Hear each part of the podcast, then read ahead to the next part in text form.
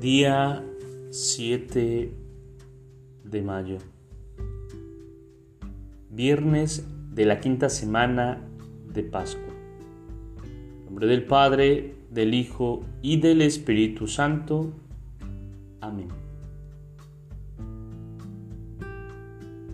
Ya los apóstoles de Jesús acostumbraban imponer las manos a los que habían sido bautizados para que recibieran de un modo especial el Espíritu Santo. La confirmación es el sacramento que necesitamos no simplemente para salvarnos, sino para alcanzar la plenitud de la gracia del bautismo.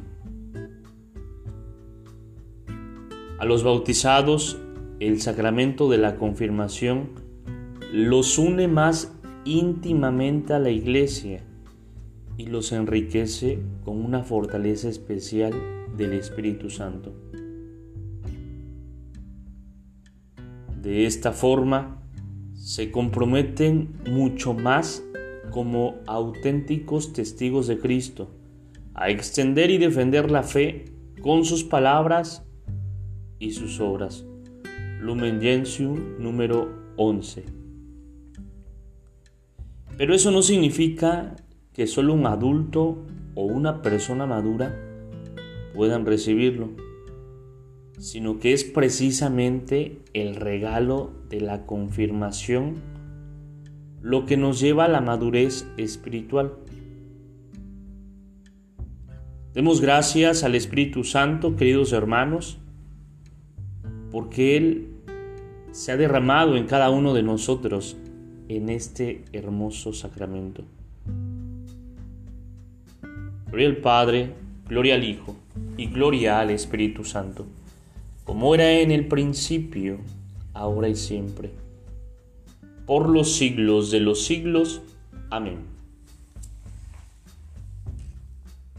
Pidámosle al Espíritu Santo alcanzar la plenitud de sus dones para vivir íntimamente unidos a la iglesia. Que podamos ser auténticos testigos de Cristo. Espíritu Santo, fuente de luz, ilumínanos. Espíritu Santo, fuente de luz, ilumínanos. Espíritu Santo, fuente de luz, ilumínanos. En nombre del Padre, del Hijo y del Espíritu Santo. Amén.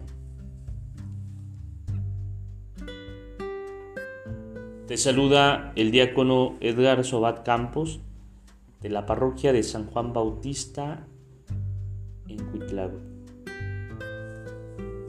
de la diócesis de Córdoba, Veracruz.